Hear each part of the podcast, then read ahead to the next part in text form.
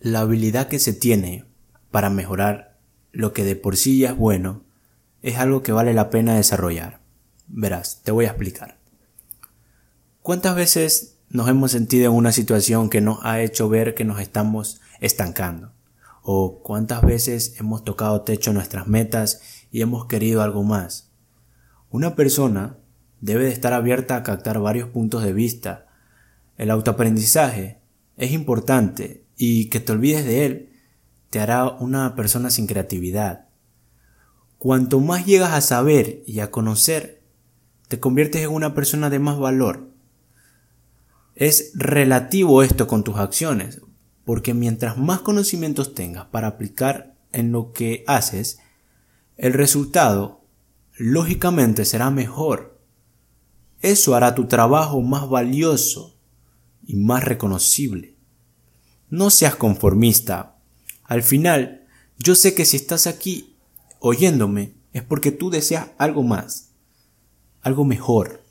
Y yo te digo, date el gusto de disfrutar lo que tienes, tu familia, tus amigos, tus posesiones, pero también date el trabajo de llevarlo a otro nivel. Como dice el refrán, si la vida te da limones, haz limonadas.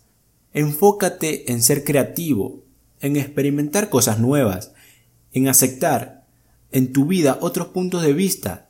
No seas terco, no seas terco, no creas que eres el más bueno en algo. Siempre, siempre va a haber alguien mejor que tú. Y tú tienes que tener eso claro en la mente. Mira, cuando una persona es considerada experta, no lo es por estar trabajando en un buen lugar y ganar mucho dinero, o porque tiene muchas empresas y recibe mucho dinero de esto. No, una persona es considerada experta porque tiene el coraje y la determinación de experimentar cosas nuevas, cosas que de una u otra forma lo van a convertir en alguien mejor de lo que ya era. Así es como nace la innovación. Sí, si ahora tú estás haciendo algo por tu vida, pregúntate, ¿cómo lo puedo hacer mejor? ¿Qué puedo hacer para mejorar? Automáticamente empezará a trabajar tu creatividad y haz lo que yo llamo tomar riesgos con sentido. Y tú te preguntas, ¿y qué es eso? Sencillo.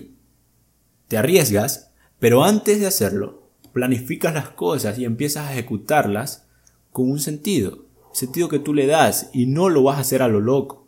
Créeme, haciendo esto, los resultados seguramente serán mejor de lo que estás esperando. Mi recomendación es esa, ¿ok? No te quedes atrás. Y si estás iniciando, peor aún, pues, no dejes de aprender. Enfócate en dar la mejor calidad antes que la cantidad. Hay una frase que me ha ayudado mucho a mí a cambiar mi manera de ver las cosas y es así. La primera impresión cuenta. Si inicias en la última fila, nunca llegarás al frente. Mira a tu alrededor. Allá afuera hay muchos trabajando por sus sueños, por sacar su vida adelante. Tú no tienes que ser la sección en eso, pero da algo más ofrece algo diferente y no necesariamente eso diferente tiene que ser algo único.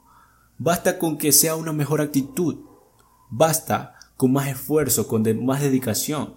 Basta con lo que añadas sea algo de tu creatividad. Y verás cómo sin darte cuenta ya estás haciendo algo mejor y algo distinto que pronto se va a convertir en tu distintivo. Ojo, a veces no se reconoce tu valor.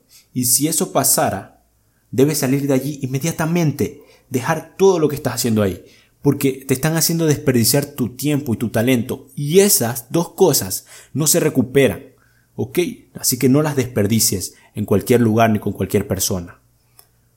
No inicies débil, inicia fuerte, ve con todo lo que sabes y llénate de más valor en el camino. Como ya dije, abierto a nuevos conocimientos y no solo te quedes con lo que sabes. Derriba los límites y sorpréndete a ti mismo, como la frase dice, no inicies en la última fila. Valoro mucho tu escucha y gracias por oírme. Estamos en nuestras redes sociales como Exitoso con tu mente, en Facebook e Instagram. Gracias por oírme.